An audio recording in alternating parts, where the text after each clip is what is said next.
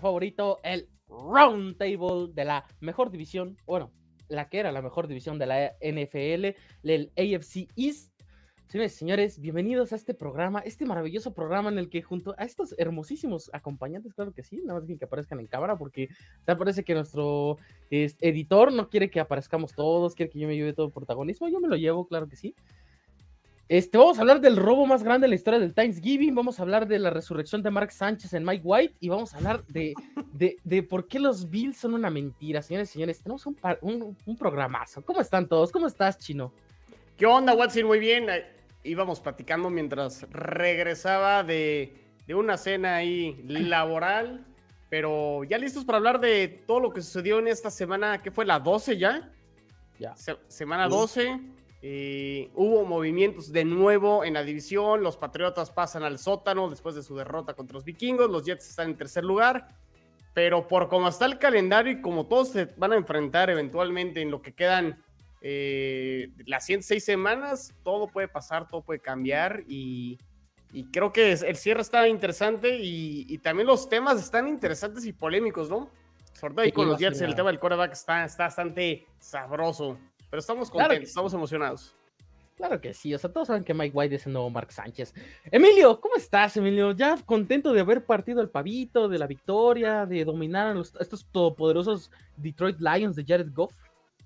Sí, pues tercera vez que nos toca eh, jugar el jueves de acción de gracias y tres victorias de parte de los Bills, así es que contentos por la victoria, no por la manera en cómo se logra la victoria, ¿Por qué demonios tenemos que sufrir hasta con los Lions de Detroit?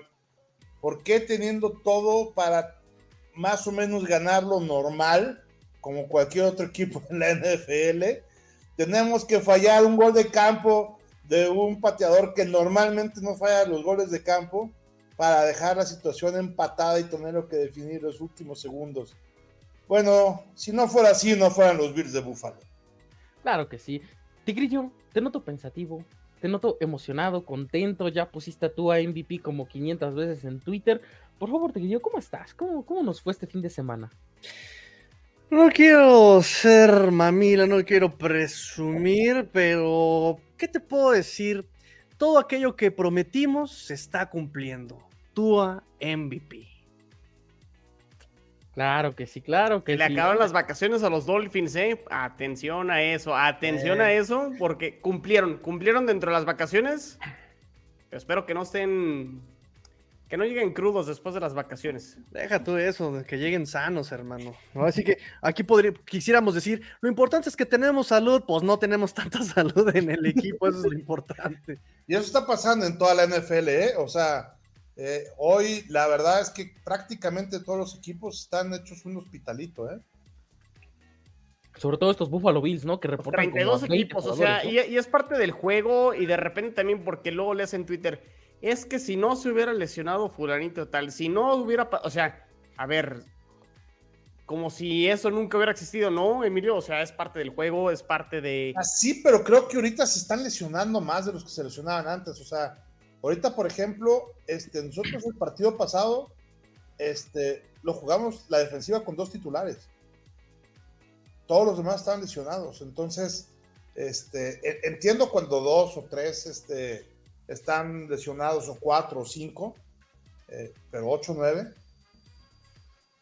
Complicado, complicado. Hablando de lesionados, señores y señores, vamos a hablar de una vez del, del accidente que fue el Lions en contra de los Buffalo Bills partido, pues nada, ¿no? Thanksgiving ya es una bonita y hermosa tradición ver perder a los Lions en prime time. Solamente que es extraño que estuvieron cerca de sacar el susto, de sacar la victoria, de mandar a Buffalo al sótano en la división, que es donde deberían de pertenecer. Nosotros debemos estar más arriba, pero bueno, eso es otro tema. Emilio, ¿qué pasó en este partido? O sea, hay que preocuparnos, hay que encender las alarmas o los Bills están uh, calentando motores o, qué va a pasar, ¿no? Von Miller se nos, va toda la temporada, un par de partidos, ¿qué pasó?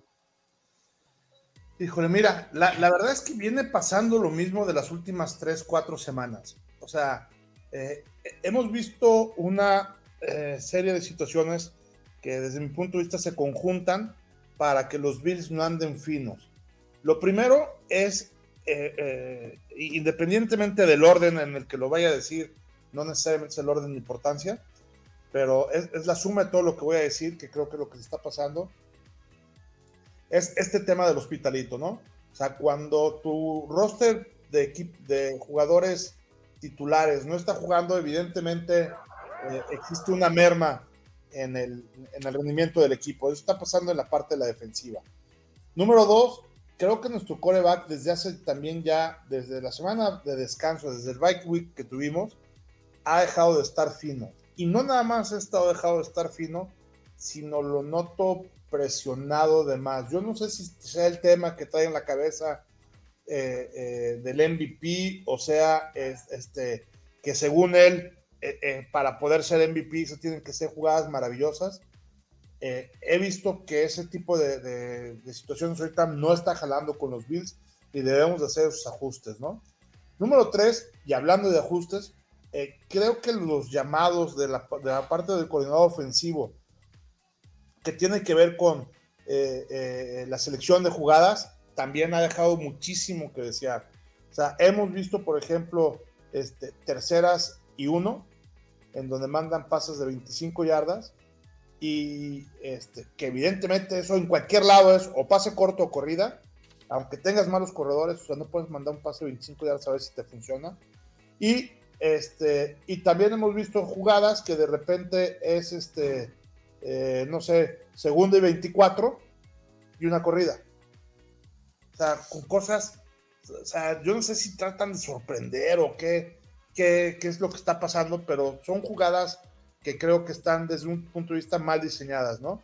Hemos visto cómo, por ejemplo, la dupla que tenemos ya súper probada una, otra y otra vez, la de Josh Allen con Stephen Dix, eh, en el partido pasado, por ejemplo, pues empezó nada más justo antes de que terminara la segunda mitad, de la primera mitad, perdón. Si iban a ir todos los dos primeros cuartos sin una sola recepción a Stephon Diggs. Entonces, este, pues eso está raro, ¿no? Tienes a uno de los mejores receptores de la liga, con uno de los que pueden ser los mejores también lanzadores de la liga, y que esa conexión no exista, pues está, está, está, está chistoso que ni siquiera se mande.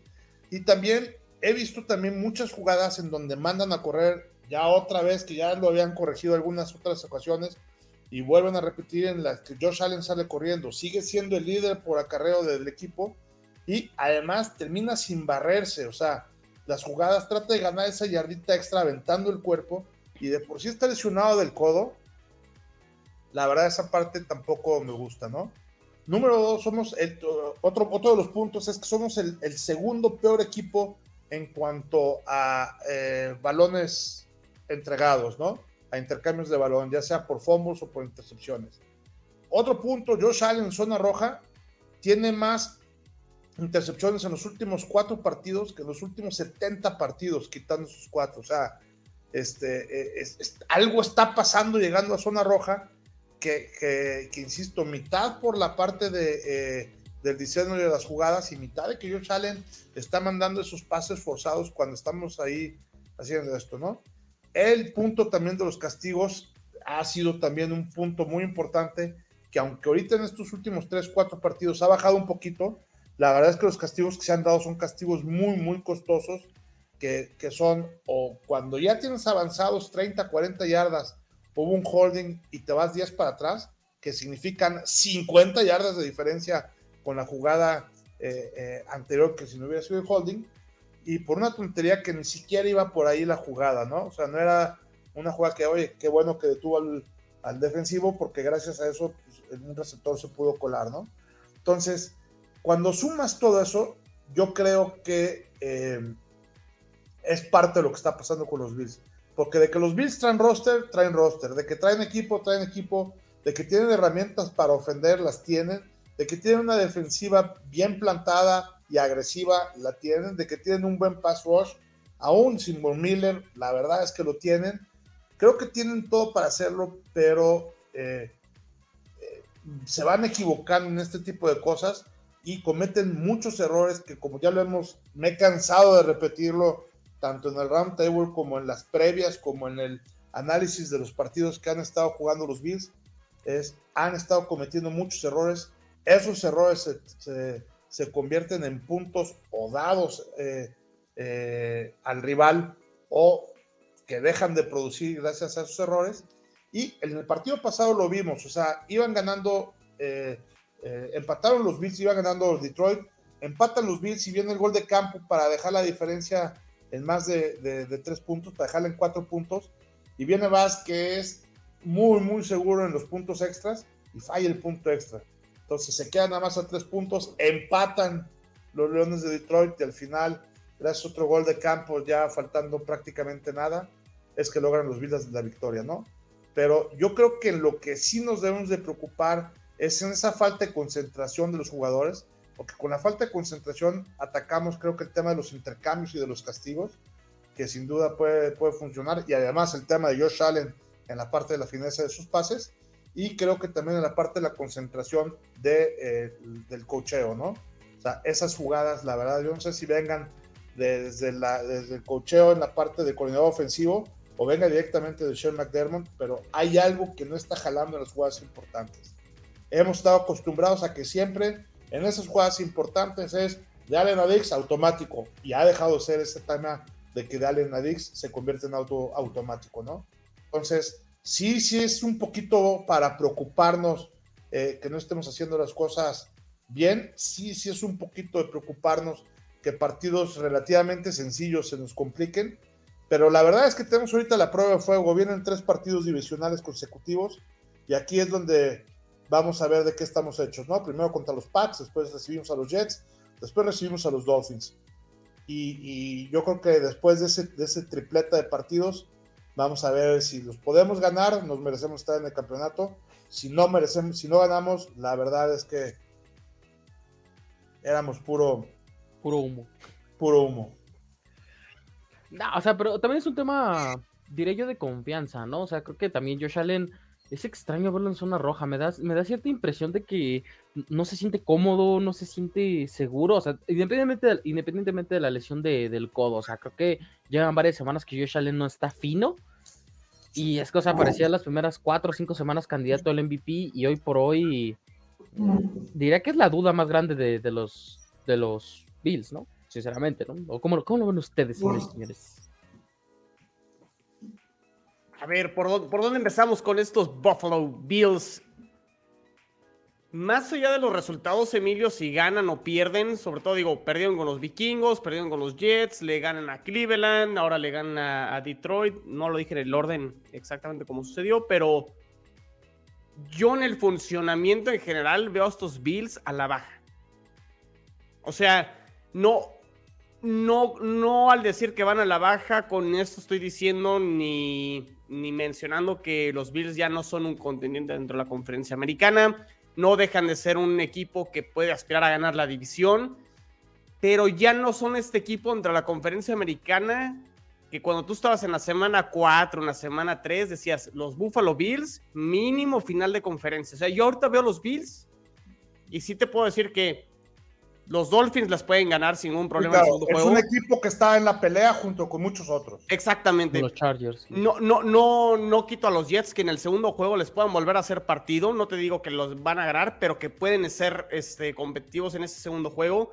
Vamos a ver estos Patriotas que tienen dos juegos contra ellos, a ver cómo se ve esta defensa, que es lo, fuerte de, de los Pats. O sea, sí veo que creo que los rivales que se están enfrentando a los Bills los están empezando a descifrar Tan es así, Emilio, que esta defensa de los Bills, que a principio de temporada estaba dentro del top 5, top 1 o top 2 llegó a estar, está a la baja. O sea, creo que los equipos le han encontrado la manera de empezar a mover el balón, de anotarle puntos. Y creo que al empezar a anotar puntos o moverle el balón o empezar a consumir yardas y consumir el reloj dentro de los partidos, meten a, unos Bills a una situación donde no están cómodos. Y, los partidos apretados, lo hemos mencionado ya por varias semanas durante la temporada, los partidos apretados, los partidos donde están eh, a una posesión eh, arriba en el marcador o abajo, no le viene bien a los Bills y se sienten incómodos. Entonces, creo que viene, viene un cierre importante para los Bills, sobre todo en las formas, Emilio, para poder eh, recobrar o volver a ganar esta confianza que llegaron a tener a principio de temporada. Y no sé, yo lo veo así desde afuera pero no sé si de los aficionados de los Bills lo, lo ven igual, donde a lo mejor ya no se sienten igual de favoritos. O sea, no dejan de ser favoritos, pero ya no se ven o se pueden sentir igual de favoritos que al inicio de temporada. Ese es como mi análisis o corte de caja de los Bills después de 12 semanas. Sí, to- totalmente de acuerdo con lo que dice Chino. Yo creo que, que eh, eh, el, y el tema de Josh Allen, que precisamente está, así como definiste al equipo, así está también lo que está sucediendo con Josh Allen. Yo creo que eh, lo comentó el Tigrillo de una manera muy acertada la semana pasada, ¿no? Siempre había sido Josh Allen el que está cargando el equipo y llevan dos o tres partidos que el equipo es el que está cargando Josh Allen. Entonces, este, eh, eso, en la medida que nuestro líder no esté dando ese nivel al que estábamos acostumbrados o que teníamos esa expectativa, la verdad es que el, equipo va a estar al nivel que Andy Allen, ¿no? Si Allen anda mal, el equipo va a estar mal, si Allen anda bien, el equipo va a estar bien. Porque la defensa va a poder contener, como tú también ahorita lo dijiste, eh, a tiros y tirones, creo que la defensa no es el tema. Creo que la defensa, eh, la, la ofensiva, es hoy lo que está eh, fallando en la parte de los Bills. Tigrillo, ¿tú qué opinas de esta, de esta bonita situación de los Búfalos? De los Pues sí, coincido con Emilio, la, la maldita necedad de querer seguir lanzando largo. Eh, creo que pensamos, platicamos, lo estuvimos analizando, qué va, iba a pasar con la salida de Double, ¿no? Eh, qué curioso, qué interesante que se va Double a Gigantes y Gigantes empieza a correr, a correr, a correr, a aprovechar a Saquon Barkley y eh, lo están aprovechando, ¿sabes? Eh, por, por la vía terrestre. Daniel Jones también está corriendo. Entonces, no sé, efectivamente me hace sentido con la duda de sobre si es eh, Dorsey, si es eh, McDermott, ahí el que está mm, ge- gestionando la tendencia en el ataque. Ahora, Josh Allen vuelve a ser el corredor número uno de estos eh, Bills, 78 yardas, Singletary 72, o sea, no tendrías por qué, eh, después de lo que pasó con lo del codo de Josh Allen, no tendrías por qué volver a exponerlo a esta, de esta forma, ¿no? Yo pensaría, yo eh, diría algo así, eso, es- eso también habría que, que- que revisarlo. Sin Por otro lado- deslizarse, ¿Cómo? sin deslizarse. O sea, Sí, además, porque- el enfrentamiento para ganar esa yarda adicional aventando el cuerpo. ¿no? Pero mira, exactamente, y, y- y mira, sabes que no lo digo con ningún orgullo ni nada, pero sí creo que Josh Allen, lo hemos dicho, o, o- o yo he tratado de, de ser enfático como a- a- advirtiendo, alertando un poco esta, este- esta parte de Josh Allen, y es que Josh Allen no aprende. E- Ese es, lo que, ese es mi, mi- mi coraje con Allen, no aprende. Eh, ma- más que aprender Tigrillo, no sé si es más bien, no es sostenible el estilo, ¿no? O sea, realmente a lo mejor le estuvo alcanzando algunos partidos, la pero ya no se ve sostenible ese estilo, ¿no? Pero de todas maneras, aunque, mira, aunque sea ese estilo, yo entiendo que hay, corre- hay corebacks corredores como Kyler Murray, como lo fue Cam Newton. Eh, Jackson. Claro, pero en Michael ese Vick. sentido, creo que Bills había entendido, había aprendido que, o, o- o se vio la tendencia aquí en Bills, ¿no? Que dejaron de, de correr con Josh Allen, empezaron a utilizar a Singletary, a James Cook. O sea, creo que en, en- en- en el sentido general de la, de la organización, no era, el- no, no, no pretendían que fuera el estilo un coreback corredor con Josh Allen. Saben Sí. la importancia del coreback, saben la importancia del brazo que tiene, la comunicación que tiene con Diggs. No lo iban a arriesgar y vuelven otra vez a correr con este Josh Allen. Entiendo que no eres un coreback corredor, te tienes que hacer el scramble, perfecto, deslízate, ¿no? Deslízate. Pero también volvemos a lo mismo. Josh Allen peca de Superman, baja el brazo, baja el hombro, baja el casco, se deja ir y eso no va a acabar bien. Ahí está la historia que nos dice que eso nunca acaba bien.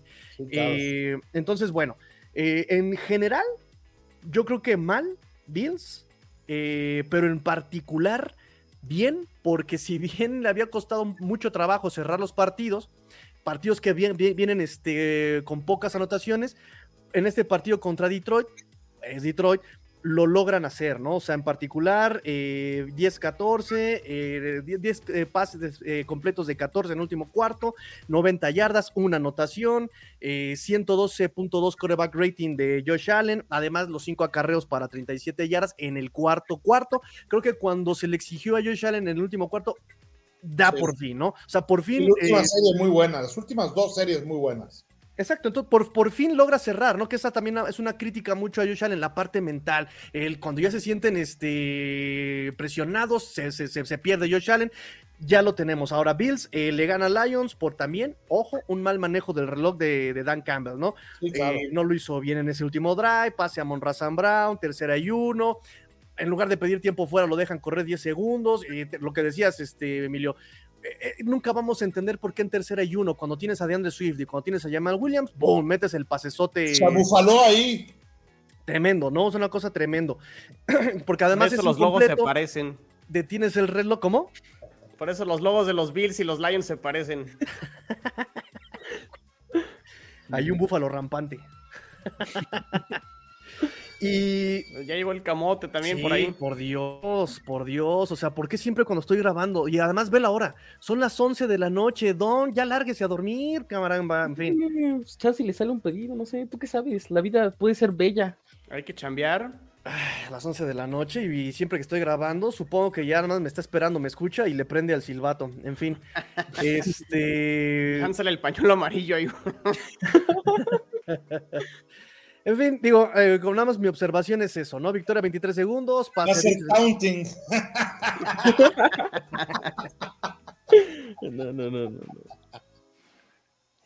Y pues esa es mi observación con este, con este Josh Allen. Josh Allen me parece que no aprende. Por fin, eh, en- entre tanto negativo que podemos decir Josh Allen de cómo se arriesga, porque, eh, de que Bills en general siguen neceando, eh, siguen siendo necios, lo rescatable es que Josh Allen por lo menos se le ve el crecimiento en último cuarto y contra, contra los Lions, ¿no? También los Lions, ojo con eso, porque como dices, eh, Emilio, ¿no? O sea, creo que hay equipos que no te van a permitir eso, ¿no?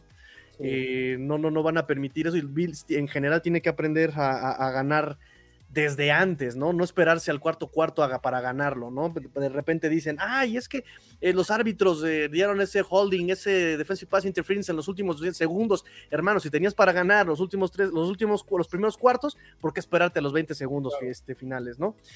Eh, si me permiten rápidamente, eh, voy a hacer una ráfaga de comentarios. Eh, nos dice Diego Castillo, tú a MVP, dejar esto por aquí, eh, me iré lentamente. Jesús Pérez nos dice saludos, Tigrillo, fins up, saludos. Ulises, saludos para todos. Es, es que también ya dejó su like. Eh, Milton Marrero nos dice buenas noches amigos, saludos a todos y gracias por este canal, muy bueno, gracias a ti. Eh, Milton, eh, perdón, Diego Castillo nos dice. Milton Marrero nos dice, a Watson, para que no sufras tanto, te aceptamos en los Dolphins, ¿verdad? Nah, ¿qué pasó? Qué asco. O sea, yo sí quiero ver a mi equipo campeón. Sí, con Mac Jones van a llegar lejísimos. ¿Tú qué King sabes, Pacal nos dice, saludos Tigrillo, Diego Castillo, los Pats van a confirmar que la excepción más grande esta temporada son los Bills. Pues la tienen difícil con los eh, Broncos de Denver, ¿eh? No, no, no, no, no. nos dice eh, la división de King dice, la división tiene este, eh, la, división este tiene un reto grande, va a estar bueno ese duelo divisional Pats contra Bills. Yo voy por Bills, pero todo puede pasar. Jets no la tiene fácil, aunque Vikings va, ya va en picada.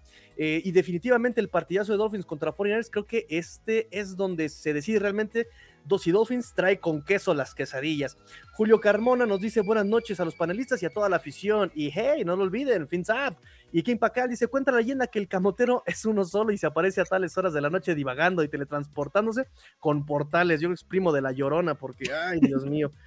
Regresamos al estudio, Joaquín. A lo mejor algo trae ahí el camotero con. Contigo, Tigrillo. Te lo quiere dar un descuento. calle. Sí, este, ¿no, no, no quieren camote, Emilio? ¿Chino no quieren camote? Estamos bien. Ah, bueno. No, pues hablando de camote, señores y señores, tenemos que hablar del robo. de- del robo más grande en la historia del Thanksgiving. Porque no lo digo yo, lo dice la prensa. El partido, o sea, a ver. La prensa patriota, seguramente. La prensa patriota, la, la prensa, La fíjate prensa que es curioso, creo que es la primera y única vez en mi vida que, que puedo decir de que los medios patriotas no, no fueron tan excesivos, ¿no? Aquí está la jugada. Qué bárbaro aquí la producción de Watson, ¿eh? De Mira, mira, mira, mira, mira, mira. Este es un gol, o sea, tráeme ¿Cómo el bar, tráeme lo que quieras, esto es un gol. Este es el touchdown, padrino, o sea, ya había cruzado el plano. Mira. Ahorita Ya lo van hasta a el marcador pusieron ahí. Eh, Hubiéramos ganado fácil. el hubiese, el hubiera. Para los que nos están escuchando en el podcast, estamos viendo la repetición de un touchdown que no fue touchdown. A ver, va- Ya cruzó el plano. No, a ver, eh, es- eso es importante, Watson. Cruzó el plano, pero va en el aire. Es lo, ahí, ahí te va, y te voy a poner un ejemplo. Suponiendo que esta misma jugada la atrapa en el aire y el defensivo lo empuja, o sea, dentro de la zona de anotación, lo empuja y cae fuera, no es touchdown. O sea, Es cuando, es cuando pise. Exactamente. Tenga los dos pies en donde está la pelota, pero también creo que está dentro, ¿eh? O Es sea, que también- es la No, el- el- más bien lo, lo quitan por el proceso de recepción y al momento del cae- de caer y que se mueve el balón, es por eso que anulan el touchdown. No es porque no haya tenido control en el momento que va en el aire. Sí tiene control ahí, pe- cruza el plano, pero todavía no termina el proceso de la recepción. Entonces, cuando termina el proceso, es cuando se le mueve el balón y por eso terminan anulando el, el touchdown. O sea, porque Pero se pusieron, mueve a ver, balón aguante, y, y luego los, los aficionados de los Patriotas ponen la jugada de Kelsey La Kelsey ya de tiene Kelsey. posesión, va en el piso y va corriendo, y ahí es diferente. Cuando ya tienes posesión dentro del campo y el momento en que Claro. el balón, la, el- el- el- la línea de gol es touchdown. No, o sea, estaban comparando manzanas con, con peras, los aficionados de los Patriotas. Mejor les mando ahí. Este, Nos esto. robaron, nos robaron. Tiene que ser así. De Next. todos modos, a ver, haya contado la, la, la, la anotación o no, porque digo, igual es muy similar a la jugada de Travis Kelsey. Sinceramente, la, las jugadas son. Son diferentes. Son diferentes, sinceramente. Y también, no, no, no me voy a poner a juzgar porque, o sea, de entrada, eh, Devante Parker debía anotar la jugada previa. Digo, aparte, Devante Parker se ve como Dios cuando juega con Ya, los ya, ya, ya están padeciendo la- lo, lo que es la, la, este... el, el fanatismo de Para mí, Devante para Dios. mí sí estuvo bien anulado. Eh, puede ser, puede ser. Lo que sí podemos decir es que eso mató completamente a los Pats. Claramente, de hecho, esa fue la última jugada explosiva que tuvo el equipo. O sea, después de ahí fueron dos despejes consecutivos y bueno, el gol de campo. Y el partido se acabó. O sea, sinceramente, Minnesota con esa jugada básicamente acabó con los Pats. Y creo yo, no sé ustedes, pero ofensivamente creo que este es el mejor partido que le hemos visto a Mac Jones en todo el año. O sea, más de Contra 300 la peor defensa en contra del pase que se llama Minnesota Vikings. Yo conozco a un quarterback en esta división que fue candidato a MVP que lo interceptó una vez, un viejito en- con bastón y todo en la zona de anotación que fue Adrian Peterson, así que pues yo creo que respetable, ¿no? La situación. No, o sea, en- entiendo la, la- la situación.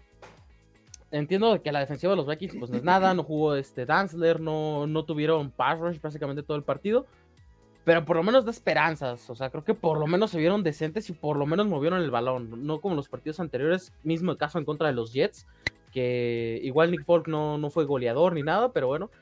No sé, sinceramente, no sé qué piensan ustedes, pero a ver, ya hay mucho análisis de que probablemente Mac Jones se regresó a su prime, ¿no? Tenemos al Mac Jones del 2021, pero no sé si eso sea bueno o malo, sinceramente, o sea, no sé si esta prueba en contra de Vikings es suficiente para decir de que ya el- la ofensiva va a caminar y que Matt Patricia es el genio, porque también Matt Patricia se mandó un montón de jugadas que, que pues ya saben, ¿no? ¿Cómo, cómo me pongo con Matt Patricia, ¿no? Que esperemos que Bill O'Brien ya regrese pronto a la NFL. Y este, y no lo sé, ¿saben? O sea, creo que Nueva Inglaterra como tal me preocuparía bastante si esta actuación se repite en contra de Buffalo con un resultado de victoria o derrota, independientemente de lo que sea. Me preocuparía más de que con estos resultados, si esta ofensiva se repitiera, que Matt Patricia se quedara en el equipo. Creo que sí sería lo más doloroso que le puede pasar a, a la historia del fútbol. Pero bueno, o sea, creo que estamos de acuerdo de que los Vikings no son parámetro, pero por lo menos Mac aprovechó la oportunidad, que es lo que se le pide a un coreback. Porque el verdadero chismecito me salió en la mañana, señores y señores, que reportan que probablemente esta es la última campaña de Bill Belichick como head coach de los New England Patriots. Tigrillo, se acabó tu malaria de 20 años de sufrimiento, de humillaciones, de burlas. Se viene el tercero de Miami. ¿Qué pasó en esa, en esa situación, queridos amigos? ¿Qué te puedo decir? Le quedó grande la NFL a Belichick. ¡Ah! ¿Cómo son, eh? Va a decir Belichick. No puedo con la presión. ¿verdad? Expulsación. Vete. Blasfemia. Ah, sí, pero ya que se vaya el viejito a su, a su retiro, ¿no? Ya que se vaya a Florida o algo así, a su casa de retiro. Algo así, algo así, algo así divertido, ¿no? O sea, ¿cree que sí sea la última temporada de Bill o, nada más soltaron el reporte así porque sí? Pues mira, ya lo habíamos comentado nosotros anteriormente en que si esta no era la última, seguramente era la penúltima y lo veíamos desde cosas que empezó a hacer con el draft, desde cosas que empezó a hacer al no generar un coordinador ofensivo cuando ya estaba incluso la pretemporada, con cosas de esas que están medio chistosas, o sea, que no son muy tradicionales y como que no son tan ortodoxas en la NFL, ¿no? Entonces, este, para mí es sin duda uno de los mejores head coaches que han existido en la historia de la, de la NFL, pero tiene que aprender también a saber cuándo ya está empezando a chochar y, y debe dar un paso eh, a la derecha para dejar que nuevas generaciones vengan también. Yo, sin duda, un gran respeto a Belichick, que se han hecho reglas, han inventado jugadas, o sea, creo que ha modificado muchísimo la parte de ya el juego moderno de, del NFL, pero sí, yo también creo que, que ya llegó el momento de dar paso a, que llegue nueva sangre en esta eh, renovación total que necesitan los Pats. Sí, correcto. Chino, ¿tú qué opinas de esa hermosa situación con, mi querido Bill Belichick? Pues que los ciclos empiezan a llegar a su fin, ¿no, Watson? O sea, eventualmente eventualmente va a pasar. No sabemos si va a ser al final de la temporada, pero va a pasar. Y, y pues sí, creo que en gran parte también la... Creo que no ha habido un plan claro a Watson después de la salida de Tom Brady eh, muchos dicen, y ahí es donde creo que muchos aficionados de los Patriotas se equivocan, de que la reconstrucción empezó cuando Tom Brady se fue. Y creo que ahí se equivocan en ese concepto, porque una, gran parte, o sea, los, Patriotas venían de ganar el Super Bowl dos años antes, ¿no? O sea, el, último año de Brady pierden con los Titans en la ronda divisional. Y el año anterior fueron campeones. el último pase como Patriota de Tom Brady fue una intercepción. Qué hermoso fue eso. Eh, pero la realidad es que a partir de ahí los Patriotas se siguieron considerando contendientes, por eso firman a Cam Newton y la realidad es que no fue lo mismo. Y la realidad es que también ese equipo se empezó a hacer viejo a Watson. Y también aunado a lo que tú has comentado cuando hacemos todos los episodios del, del off-season y del draft y, de lo que han acertado y que no han acertado los Patriotas, la verdad es que no han sabido... Eh, seleccionar buenos picks durante el draft y este cambio de lo que fue la última, eh, digamos, eh, época exitosa de los Patriotas, que, fue todavía reciente, hace 3, 4 años, pues no la han sabido transicionar y creo que ha sido una parte porque se han creído todavía contendientes, pero tampoco han querido aceptar ir por una reconstrucción, pero una reconstrucción de a de veras porque muchos dicen, ah, ya, ya empezó la reconstrucción y nuestra reconstrucción va muy bien porque estamos terminando 9-8, 7-10, y realmente no es cierto. O sea, los Patriotas siguen sobreviviendo en gran parte, creo que por Belichick, que sí es un gran head coach y creo que lo que hace con lo poco que tiene es para aplaudirle. Pero realmente esos Patriotas, si tú dices cuál va a ser la base para el, siguiente año y los siguientes años, pues yo no veo muy claro. Sí, están jugando muy bien defensivamente pero yo no veo una base ofensivamente. O sea, ¿quiénes son los jugadores que van a jugar?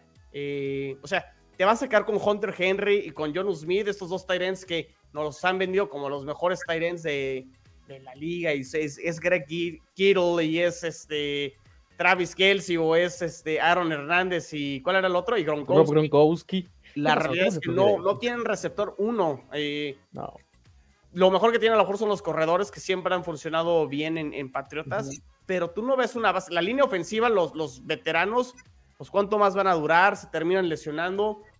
Yo la verdad no veo muy claro el proyecto de los Patriotas y por eso yo creo que sí, no me extrañaría que realmente, eventualmente, pues sí, este proceso cerrara y, y ahí es donde viene todavía, no sé si lo preocupante, pero si sale Bill Belichick, pues va a haber un cambio porque head coach que llega va a querer su coreback, va a querer su coordinador ofensivo, va a querer su coordinador defensivo, y ahí sí, eso sí sería el inicio de la reconstrucción, no como lo han querido vender, que por la salida de Tom Brady, los Patriots están en reconstrucción, cuando realmente no han querido ni aceptar ir a la reconstrucción, pero tampoco han estado compitiendo como nos tenían acostumbrados. Así veo a los New England Patriots, que pues sí, te, siguen sacando sustos en los partidos y de repente, o sea, es un equipo de repente difícil de ganarle, pero hasta ahí, ¿no? Tampoco es este equipo que va a ir por... A ti, a ti que te encanta hablar en términos madridistas, a por las 7, pues no, no va a ir por a por las 7. no, no voy por las 7. Igual y no me, no me preocuparía tanto.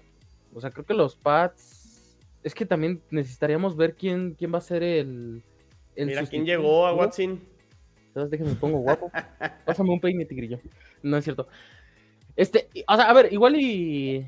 No sé, sinceramente no, no, no tengo ni idea de quién pueda llegar si fuera el caso de head coach. Si es, a ver, yo vendo a Bill O'Brien como coordinador ofensivo, pero si va a ser el head coach, ah, complicada la situación.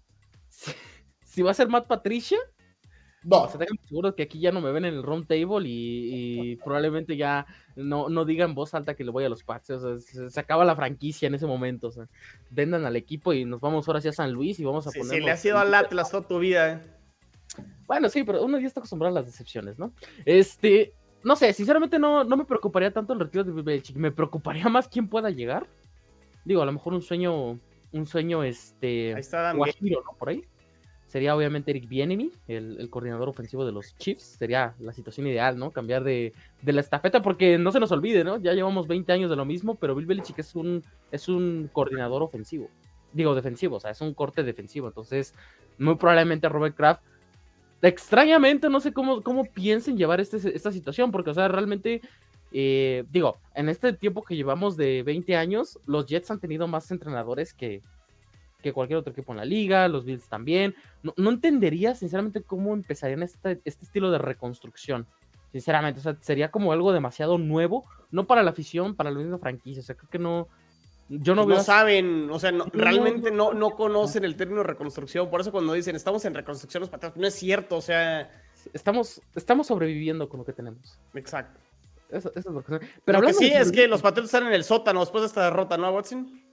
Sí, pero la siguiente es la buena. La siguiente es la buena. Claramente que sí. No, pero o sea, no. si, nos- si nos vamos a, la situación, sinceramente, sacarle la victoria a los Buffalo Bills, no sé qué golpe anímico tendría para la temporada de los Pats, ¿eh? O sea, digo, la temporada pasada perdieron su racha cuando perdieron en contra de los Colts, pero no sé qué efecto tendría ganarle a Buffalo porque el partido es en, en Buffalo o en casa. ¿Qué es en No, casa? Foxboro. No, eso es Foxborough, sí.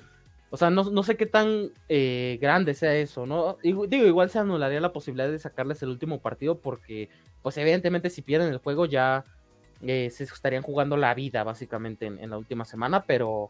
Pero no sé, es tema de la previa, Watson, no en te la adelantes. previa, claramente, tenemos que, tenemos que, estoy emocionado con esta situación del futuro. Esperemos que sí llegue Eric Bienemy, porque si no, sinceramente sí, el futuro va a estar muy, muy gris. Pero hablando de grises, de negros y oscuros, tenemos que hablar de nuestros todopoderosos New York Jets que no van a llegar a la final de conferencia, señores y señores.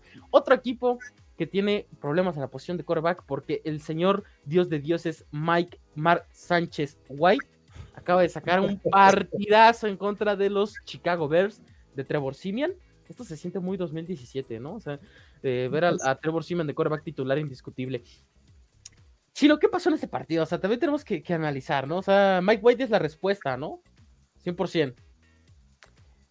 A ver, si nos referimos a la respuesta hacia el futuro, no sabemos todavía. Sería muy prematuro, muy precipitado decirlo.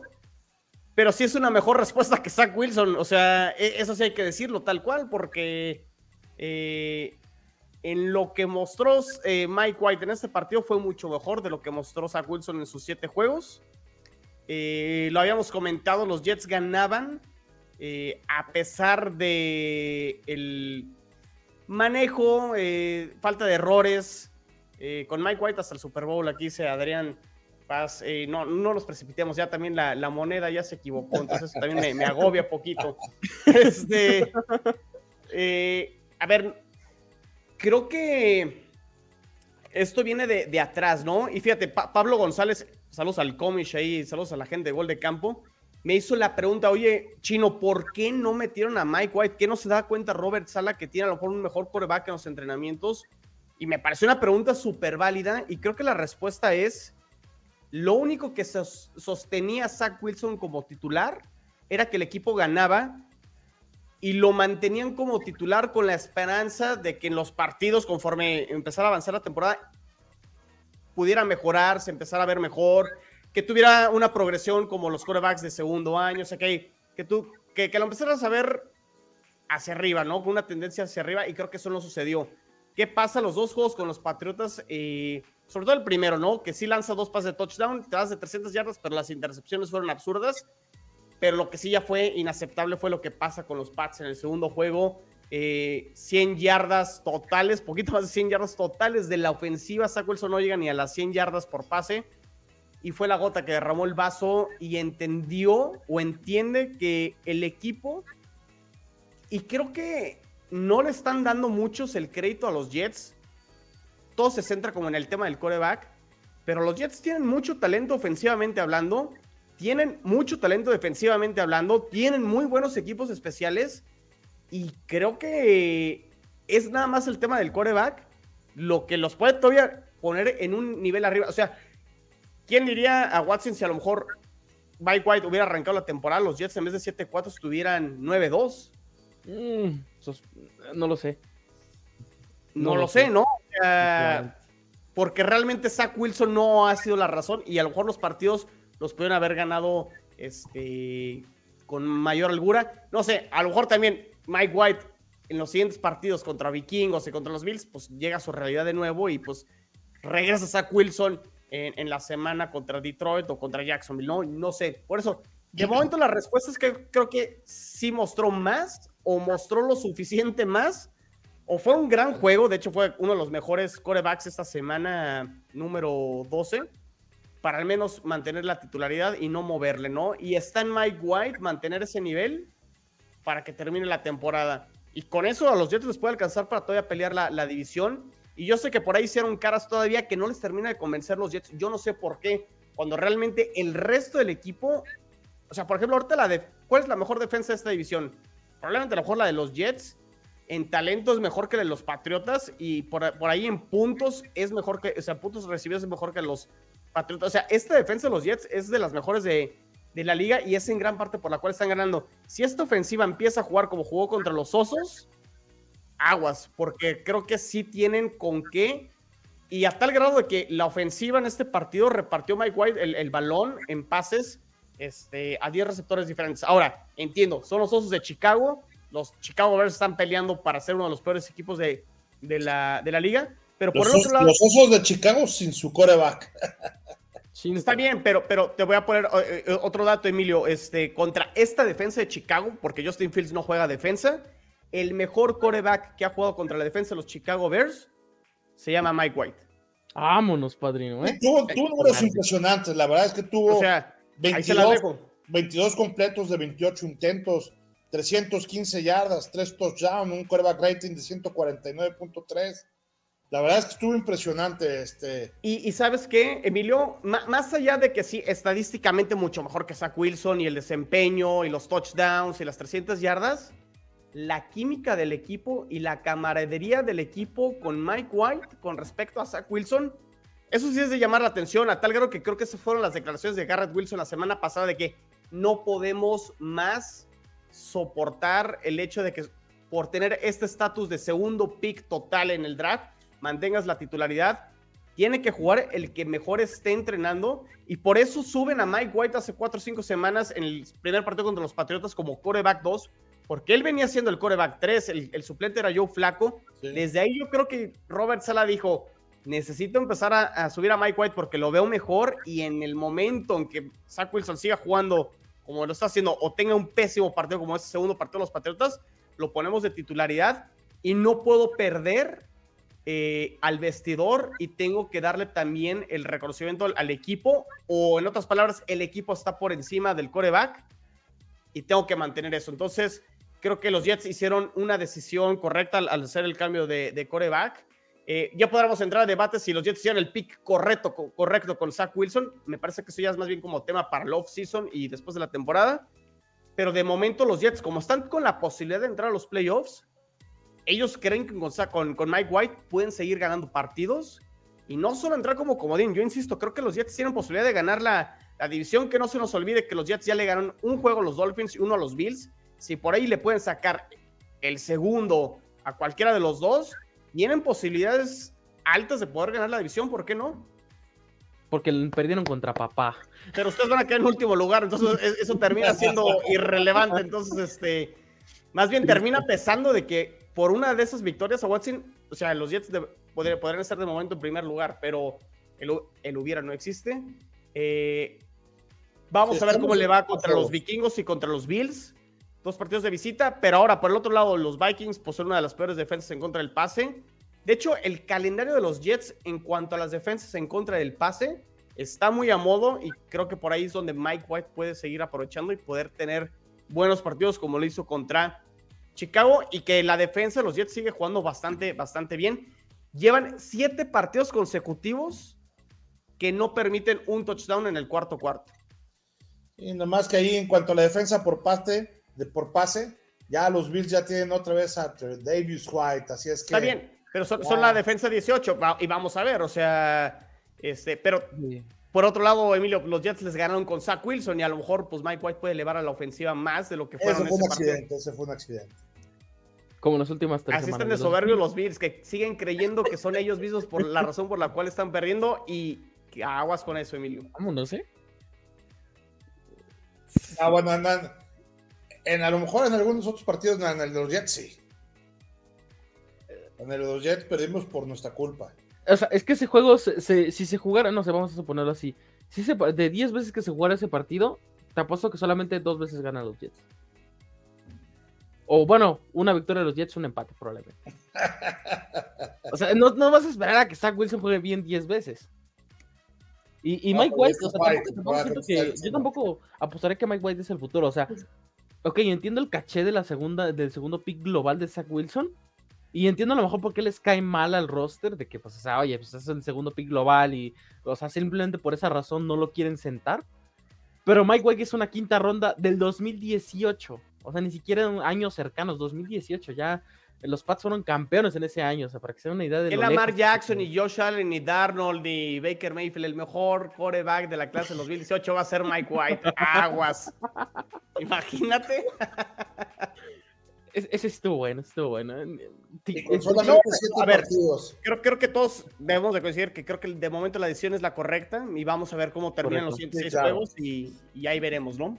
Haremos el saldo al saldo Yo creo el Tigrillo. O sea, el Tigrillo se, se jacta, ¿no? De defender a quarterbacks feos como Tota Guailoa, como Ryan Tannehill, como Ryan Fitzpatrick, ¿no? Que lo tienen en un pedestal.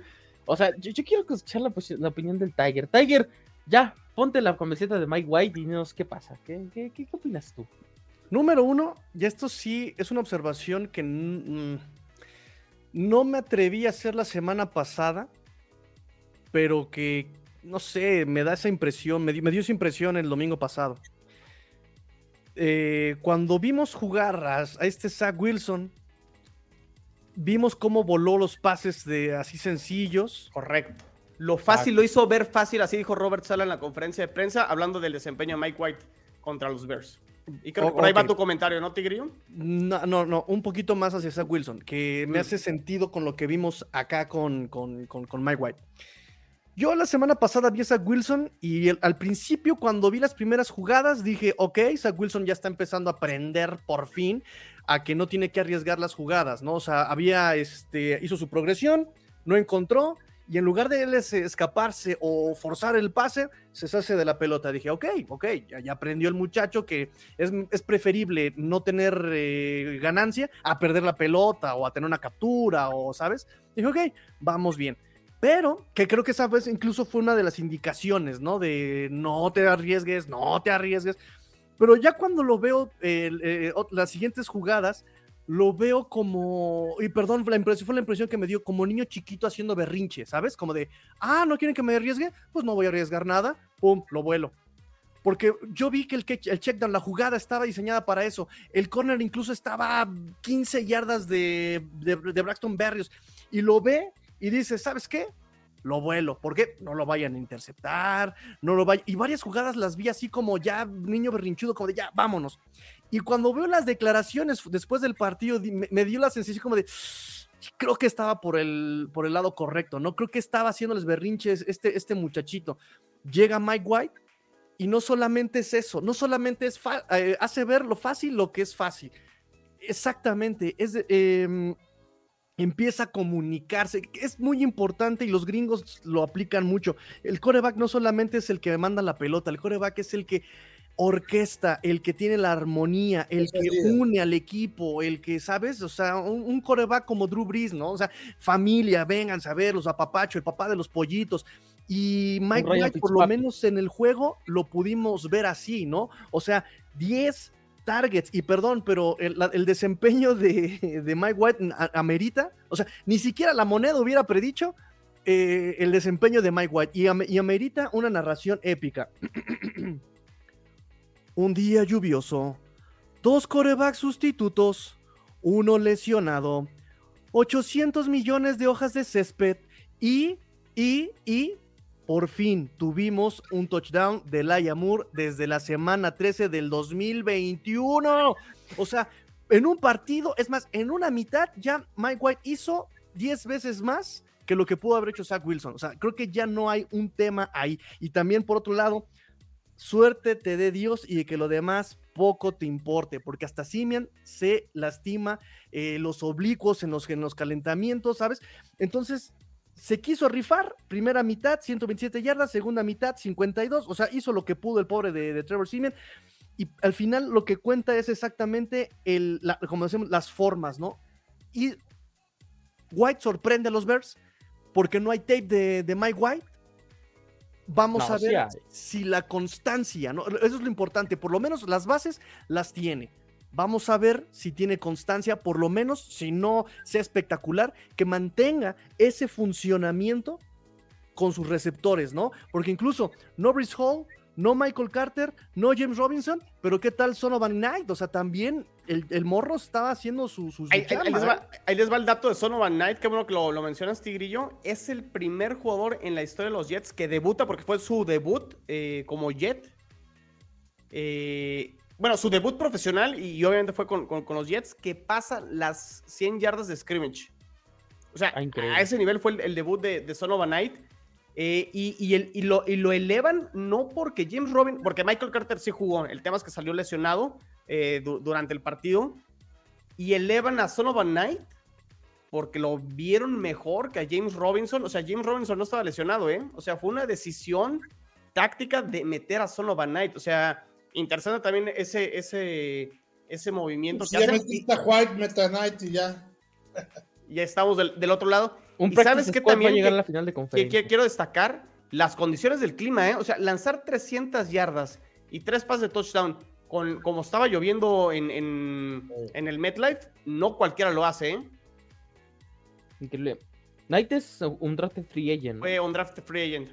Correcto. Impresionante, ¿no? ¿Por qué se infravalora tanto? eh? O sea, sinceramente, con estos dos casos, podemos estar hablando de que el Practice Squad no es simplemente relleno, ¿eh? Y, sabes que Tigre, ya nada más para terminar con lo que comentas para ver si va a ser sostenible o consistente lo de Mike White, pues hay que decir que es el segundo año dentro del sistema, o sea, conoce el sistema Mike White y lo otro es, este, tiene creo que mejor roster de lo que jugó el año pasado, tanto cuando lo, lo que fue con los Bengals y contra los mismos Bills, que ese fue un partido malo de Mike White, lanzó cuatro intercepciones, y que en el partido contra los Colts lo había hecho bien, pero luego salió, salió lesionado eh, en, en ese juego. Entonces, pues vamos a ver cómo, cómo le va contra Vikings y contra los Bills eh, las- los siguientes dos partidos, que son de visitante, pero que creo que tiene, tiene posibilidades. Eh, puede ser, puede ser. Hablando de la siguiente semana, señores y señores, ya tenemos que pasarnos a los pronósticos porque ya va a ser medianoche, ¿no? ¿Y Ya los Dolphins? que dormir.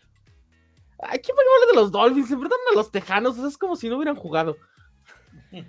Nada más te voy a decir que tiene Tua números de coreback elite en una mitad de partido, ¿eh? Solamente jugó la mitad del partido, no tenía ni línea ofensiva y ¡boom! Dijeron, Números no, se vaya, elite. no se vaya a conmocionar. Números de líder, hermano. No, se quedó una yarda para 300 yardas por pase. ¿Qué hubo le, papá? ¿Qué hubo le, papá? Toma Listo, papá. prosigan. Oye, Tigrillo, a ver, ¿qué, qué pasa ahí? ¿Tú es muy fregón o sus receptores atrapan cualquier bolillazo? Eh, Mira, esa pregunta es muy consistente, la he escuchado en muchos programas. Y fíjate que es cuando hay un fútbol complementario. Y mira, lo, lo- lo acabo de platicar hace unos minutos con la niñita. Cañite. Ah, El, el año pasado yo les decía, este, este, este muchacho tiene todo en contra. Flores no lo quiere, no tiene armas, solamente estaba Jalen Waddle. El esquema era terrible, eh, no tenía línea ofensiva. Y aún así estaba entregando buenos números. Es más, tiene marca ganadora cuando él es titular, cuando él empieza el partido. O sea, tiene marca ganadora. Yo les decía desde el año pasado, denle tantita oportunidad, denle, denle tantito apoyo como le dan a Josh, a, Josh Allen, como se lo dan a este eh, Justin Herbert, denle tantito apoyo como le dan a Mac Jones el año pasado, ¿no? Con McDaniels, su línea. Eh, denle tantito apoyo a Tua y van a ver cómo va a florecer este muchacho. Este año, por eso les decía yo, se cumple la promesa. Tiene a Gil, pedazo de receptor. Jalen Warren en su segundo año tiene eh, no solamente eh, eso, lo que venía de, Mike Gesicki, que cuando se le ha exigido haya estado, tiene eh, a Raheem Monster, Jeff Wilson, Armstead, una línea que si bien no es todavía tan buena, es muchísimo mejor de lo que se tenía el año pasado. Entonces ya puede respirar un poco más tú. Y si a eso le sumamos que tiene un esquema que no manda tonterías, ¿no? Por lo menos no la mayor parte del partido, eh, creo que no solamente el que florece es Tua, florece Terry Hill, no por nada. Eh, Terry Hill tiene mejores números que cuando estuvo en Kansas. Y eso también, por ejemplo, responde esquema, coreback, eh, el, cómo se están llevando entre ellos, o sea, lo que decíamos, la importancia de tener todo, eh, que todo camine y que todo esté en su lugar, ¿no? Si Brian Flores hubiera tenido esta, este equipo, este roster, hubieran puesto a este tú a, mandar puros bolillazos, puro, puro este pase largo, y estaríamos sufriendo como lo estaría haciendo, por ejemplo, eh, Bills, como estaría sufriendo Cincinnati, em, esa, sería la, cuestión, con, pero este esquema es más versátil Está en cover 2, mando slant. Ah, me están cubriendo este en personal, mando este. Eh, mando go route, ¿sabes? E, e, es, es, es un parte de todo. No es perfecto, tiene vulnerabilidades, pero creo que se los dije también esta otra promesa del año pasado. Si el coach que llegue con el roster que tiene juega solamente básico y juega solamente con respecto al libro, este equipo está del otro lado y McDaniel así lo ha hecho con este equipo. Eh, de repito, no es perfecto, de repente se la juega en, cuarta, y el problema no es que se la juegue en cuarta, sino cómo se la juega en cuarta, de repente el mal manejo del reloj, de repente, pero por lo menos el esquema corresponde aprovechar las, fortalezas de Tua, de Hill, de Waddle, de los corredores, con respecto a lo que tienes, el momento, y eso es lo que ha hecho que, exploten estos, estos, estos jugadores, ¿no? Entonces, no solamente es que Tua los haga ver bien a los receptores, no solamente es que los receptores cachen cualquier bolillazo, yo creo que se junta todo. Los bolillazos, más que nada. bueno, ya, ya escuchamos la misa del tigrillo. Tiene, tiene dos, dos receptores dentro del top 5 de la liga, ¿no? Amén. El número uno, Tarek Hill, y el número 5, precisamente Waddle. Y ve, y ve, por ejemplo, los números de Tua. Número uno en quarterback rating, número uno en terceras oportunidades, número uno en cuartos cuartos, número uno en, ganancia por jugada, número uno en promedio de yardas, número uno en intentos de pase de más de 20 yardas, número, o sea... Número uno en conmociones, número uno en el jersey. número uno en el jersey. Entonces, número uno en el campo, número uno en tu corazón. Entonces, aquí el sentido es ese. Cómo se han aprovechado las capacidades y las cualidades de, de todos, ¿no? Y también importante es ver como también cuando no está Tua, el equipo también baja del rendimiento. Gil produce, pero sí baja el rendimiento del equipo cuando no está Tua. Cosa curiosa que no sabemos también realmente diferenciarlo. Da la casualidad que cuando no está Tua tampoco está Armstead. Entonces, ¿quién está haciendo realmente ahí lo importante? ¿Tua o es Armstead?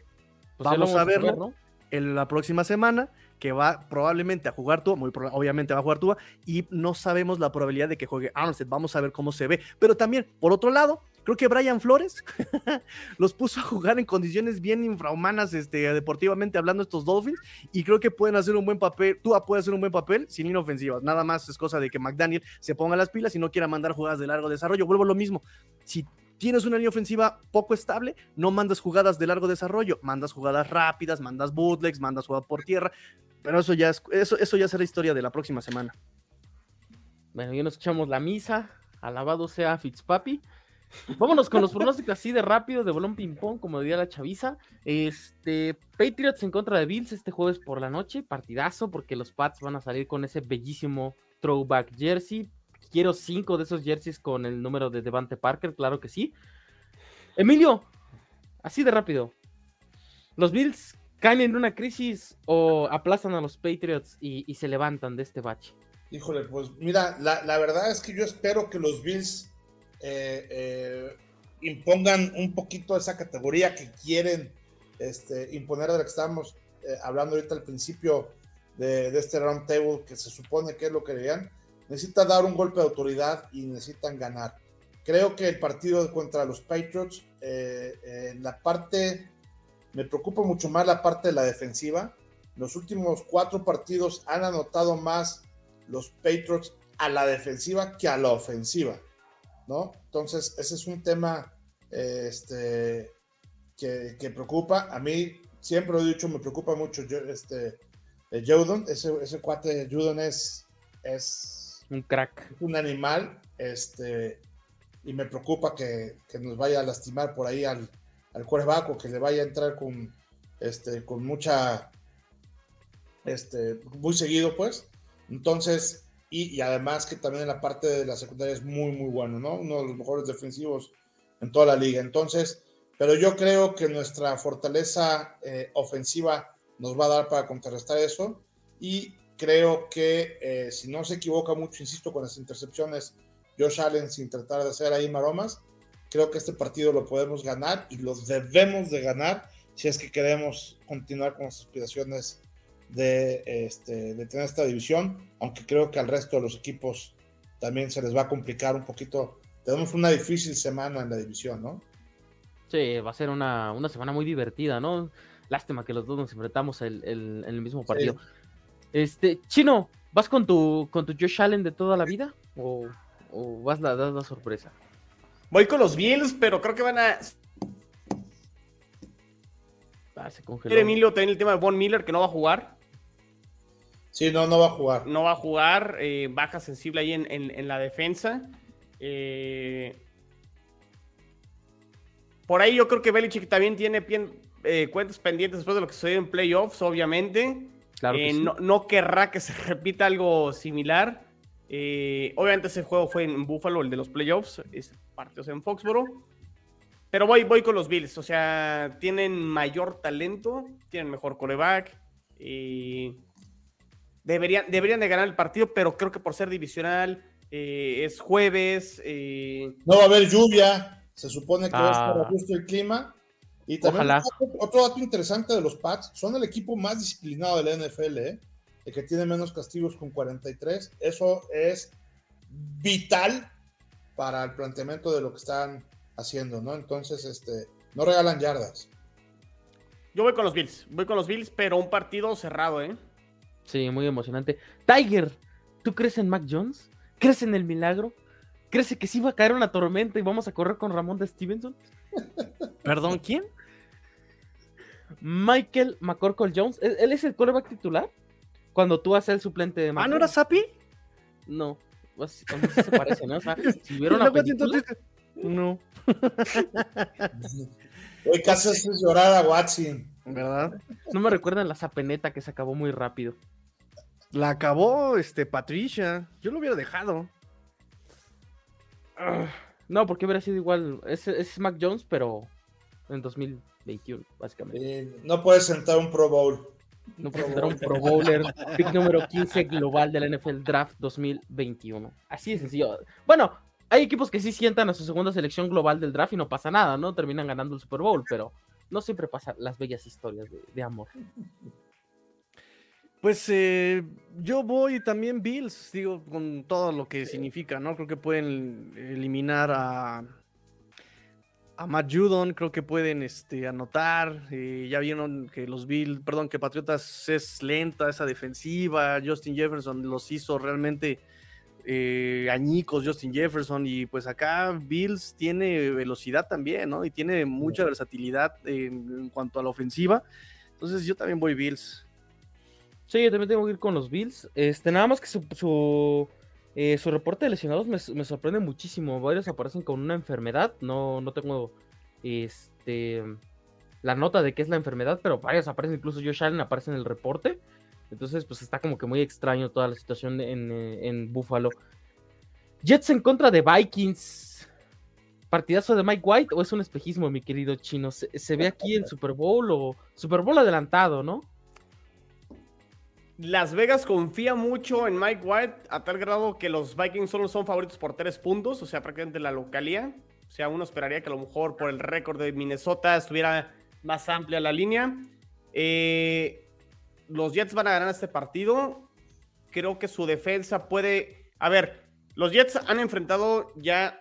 Bueno, ya sé que los de Miami, pero no jugó Tua. Pero, o sea, ya, ya defendieron a Tariq Hill, a Jalen Waddle, a Stephon Diggs. Ya defendieron a. Este. Pues los receptores de Pittsburgh, que también son bastante buenos. Eh, a los receptores también por ahí de, Green Bay con Lazar. Bueno, los de Green Bay a lo mejor no, tanto, ¿no? Pero eh, defendieron muy bien a, llamar Chase en el partido contra Cincinnati. O sea, esta defensa no va a estar asustado por Justin Jefferson y van a decir, Sos Garner a lo mejor le puede ganar la novatez. A todo mundo se le olvide que el otro corner que tienen los Jets, DJ Reed, está jugando igual o mejor que Sos Garner. Entonces yo creo que los Jets sí defensivamente pueden neutralizar a, a, Kirk Cousins, Justin Jefferson. Y además que esta línea defensiva con su rotación de 10, 11 jugadores y que no están mandando blitz y que están ganando con los cuatro que tienen, creo que también pueden capturar varias veces a Kirk Cousins, que no es un quarterback muy móvil. Y creo que, eh, como lo comentamos, la defensa de los Minnesota Vikings en contra del pase es la peor de la liga. Creo que podemos ver otro partido donde Mike White empieza a repartir el balón como lo hizo contra Chicago.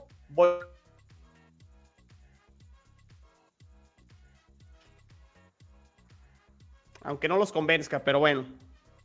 Es que te nos congelaste. Como, Lo último, no convenciste a nadie. Entonces me escucharon muy bien. Yo no les adelanto una cosa. El juego es a las 12 de la tarde. O sea, Kirk Cousins es Joe Montana reencarnado. Así que yo, yo me con cuidado. Emilio Chino. Emilio, este, este Emilio, Chino. Mira, yo también creo que este va a ser un partido eh, atractivo. Yo creo que Minnesota, eh, varios de los partidos que ha estado jugando, este, los gana por cuestiones muy este, circunstanciales.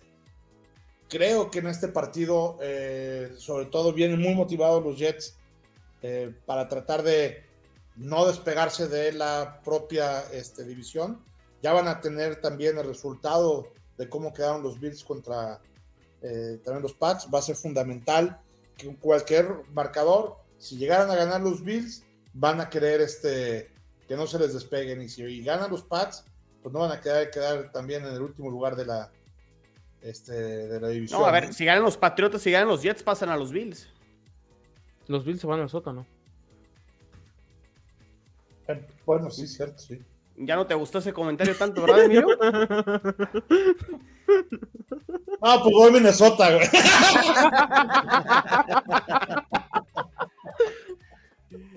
Viking desde la cuna, padrino, claro que sí. no manches. Entonces vas Minnesota o. No, creo, creo que deben de ganar los Jets y este.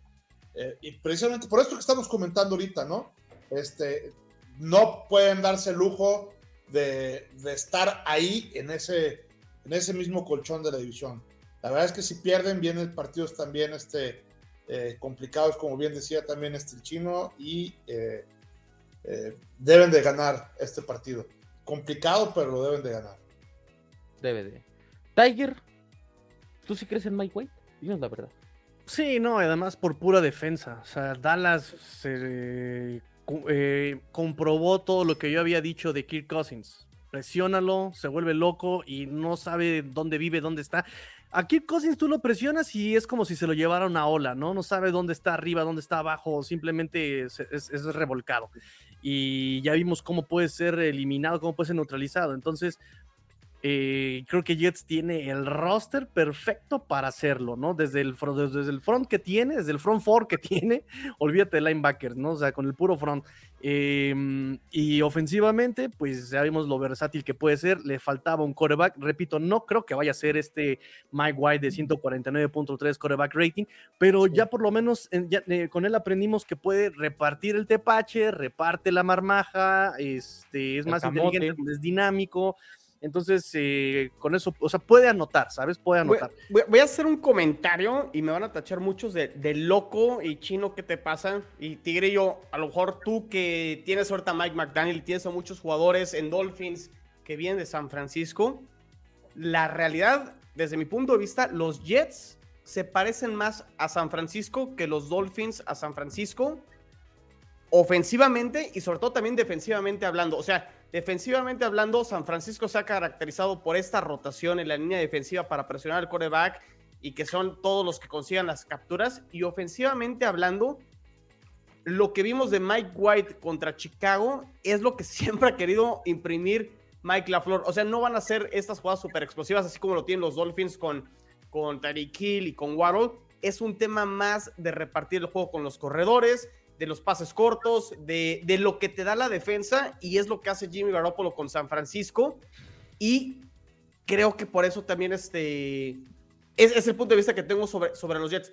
Obviamente los Dolphins también traen esa escuela, este, pero digo, son dos figuras, Tigrillo, tanto con Mike McDaniel y, Mike LaFleur, que traen esta escuela de Shanahan, pero sí creo que los Jets en sí como equipo en general, total, defensivamente y ofensivamente hablando, traen más ese sello de San Francisco que te hacen ese partido como soso y complicado defensivamente hablando y que ofensivamente te hacen estas series largas, complicadas y que van dejando al, al rival ahí en la banca, ¿no? Yo sí creo que estás loco. El, el único que se parecen es en Garópolo. No, porque o sea, Mike White no es guapo. Garópolo es el. el, guapo. Ah, pero o sea, está, en otro nivel ahí, Emilio, este, por lo que hizo el verano. Oye, sí es cierto. Pregúntale a la suegra de, de Brady. Eh, oye, hay que sí, eh, que Robert Sala tenga cuidado, ¿eh? O sea, no, no es el que al rato, en vez de decirle jugador a Zach Wilson, le diga papá o un rollo así.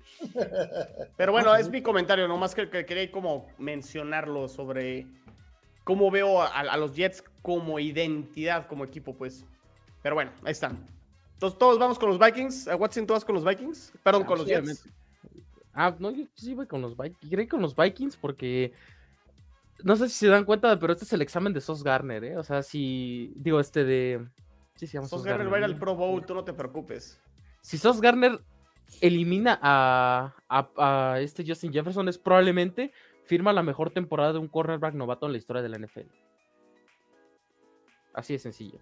Bueno, le va a tocar ahorita a, Jefferson y la que sigue a Dix, que también. Nah, no, Dix está acabado, o sea, sí, ya chochea, o sea, nada más, nada más le puede hacer touchdowns a los Pats. Y eso cuando estaba JC Jackson. Este.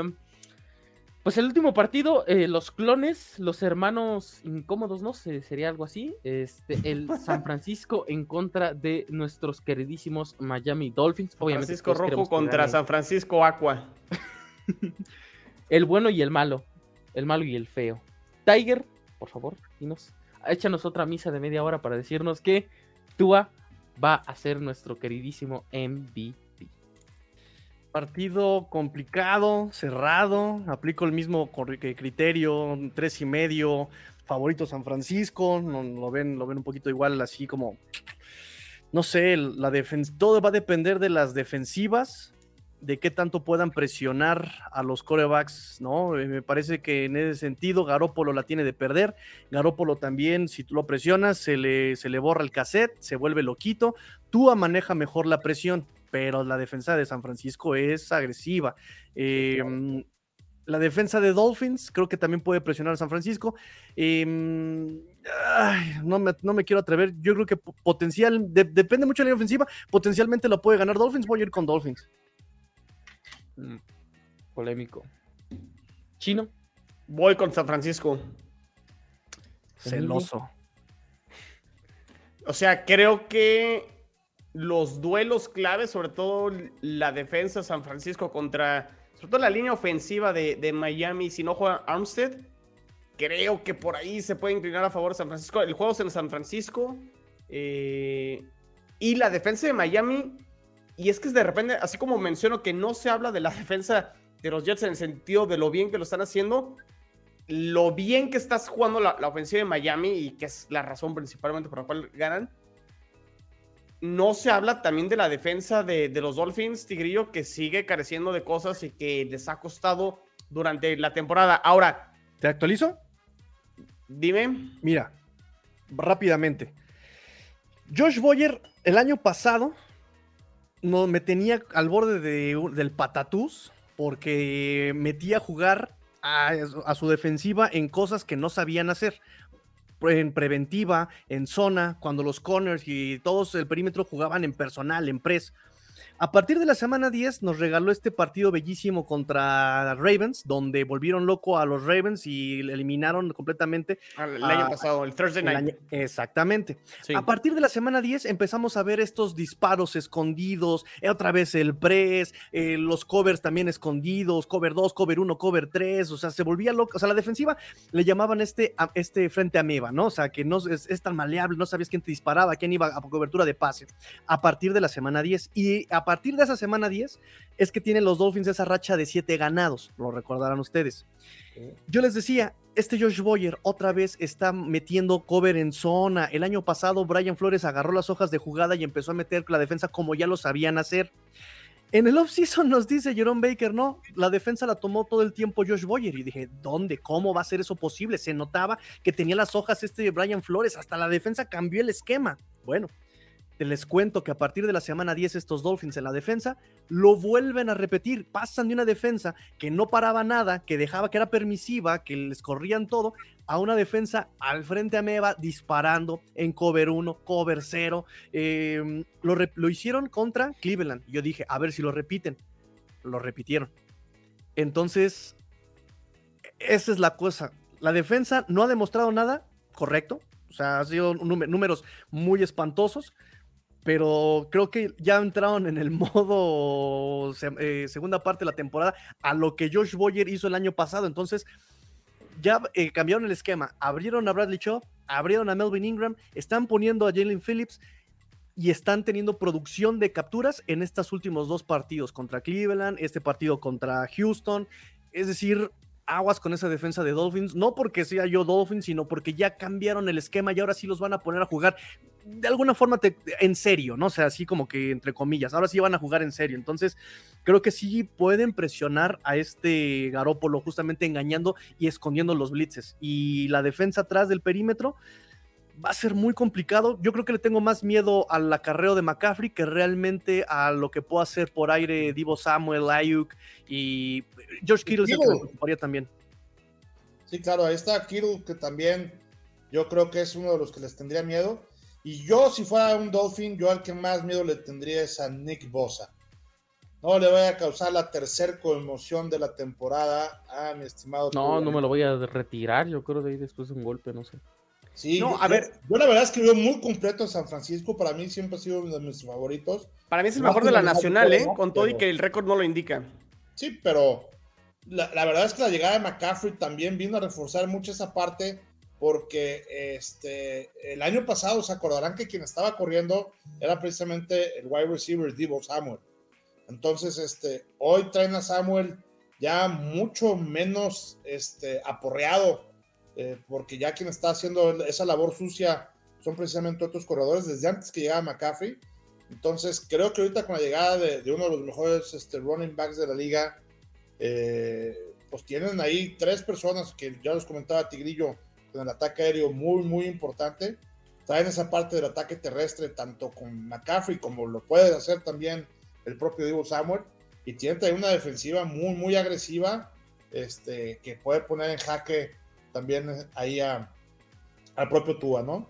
Entonces va a ser un super duelo, va a ser un gran partido sin duda, y, pero yo sí me inclino también a que va a ganar por poco eh, San Francisco.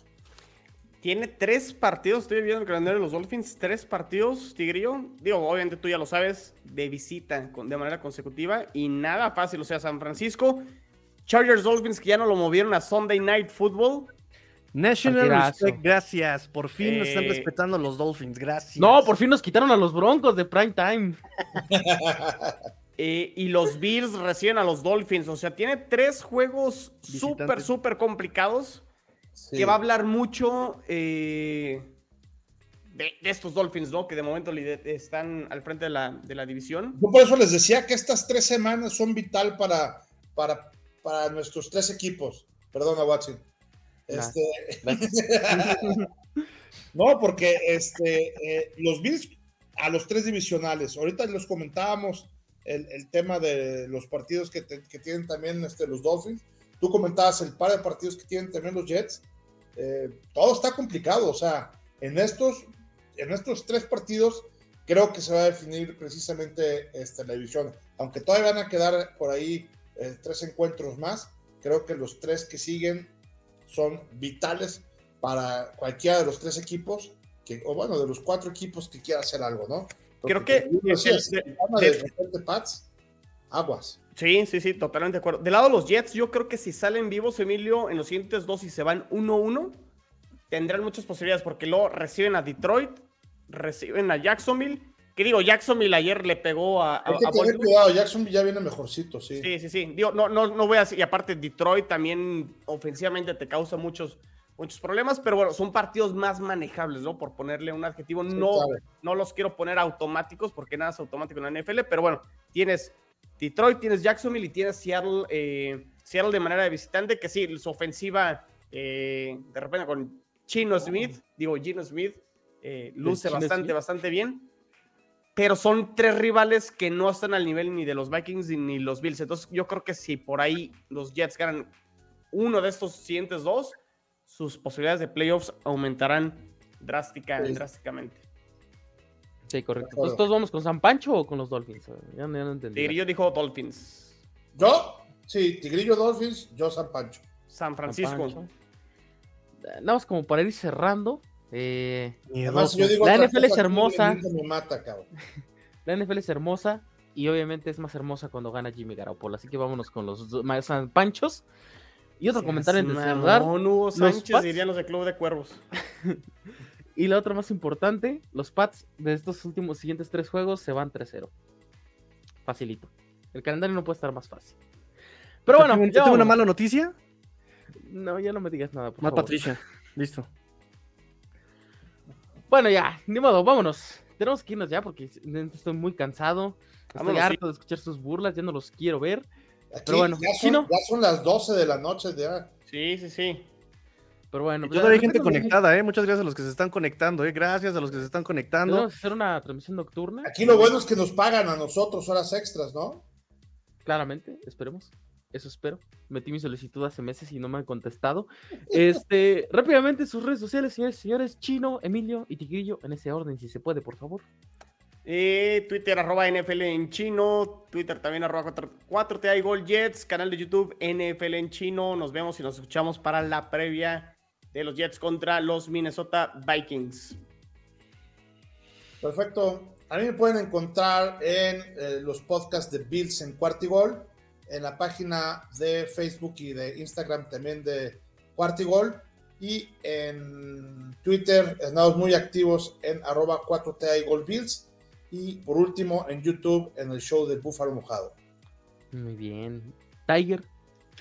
En Twitter arroba master-bajo tigrillo. Gracias a todos los que se están suscribiendo al canal, al canal de Let's Go Dolphins. Fins up y a mí como arroba 54-a Watson en Twitter y también como arroba cuartegol Patriots para que estén enterados de todas las noticias del equipo de Massachusetts.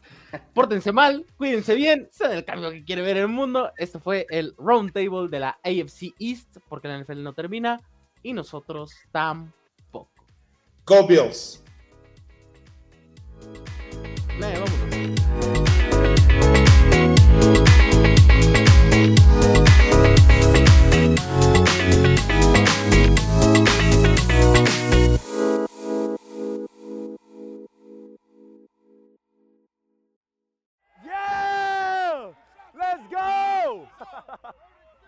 Let's go!